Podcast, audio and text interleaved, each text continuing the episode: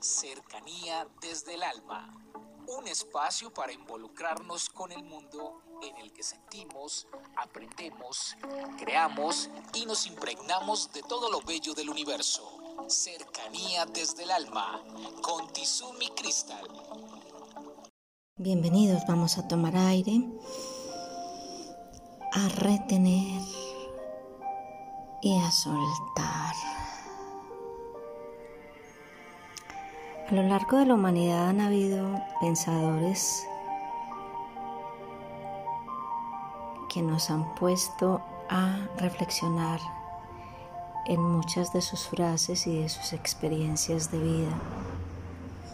Me pareció muy simpático encontrar una frase de Pitágoras que dice así, no tengas más que una mujer y un amigo. Las fuerzas del cuerpo y del alma no toleran más. En la actualidad nosotros vemos hombres y mujeres que van de relación en relación, que encuentran una pareja, están un tiempo compartiendo con ella y a medida que van apareciendo los defectos, los miedos, los aconteceres del día a día, esa persona va desapareciendo a nivel de sentimiento. Entonces, estas personas llegan y buscan otro u otra para establecer otra relación afectiva. ¿Cuánto compromiso hay en una relación en donde apenas aparecen las circunstancias difíciles, apenas vemos los grises o los oscuros del otro, la dejamos atrás? ¿Y qué decir de las relaciones de pareja en donde la confianza que el otro tiene en mí o la confianza que yo he puesto en el otro es defraudada? En mi consultorio veo cómo llegan hombres y mujeres totalmente destruidos por la infidelidad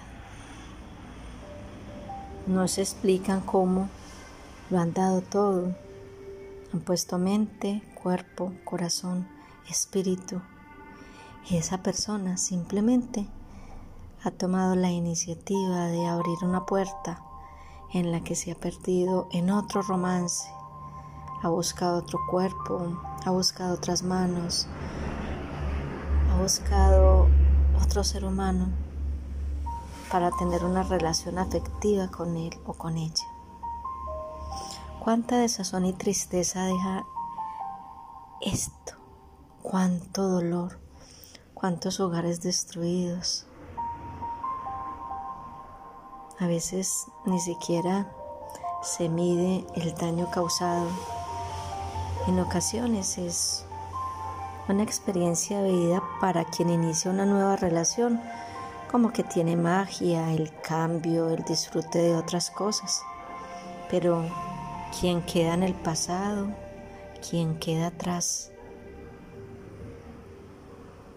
La reflexión del día de hoy está encaminada para que seamos conscientes de nuestros sentimientos, valoremos y respetamos a las personas que en un momento dado hemos decidido compartir con ellas la vida. Yo tuve un paciente que lo recuerdo con mucho cariño, que me decía, la única lección que yo he hecho a conciencia es la de mi esposa. Afirmaba, yo no elegí mis padres, yo no elegí mis hermanos, Yo no he elegido a lo largo de mi vida con quién relacionarme en el sentido del compromiso verdadero hasta que elegí a la que quise para ser mi esposa. Porque los hijos también aparecen,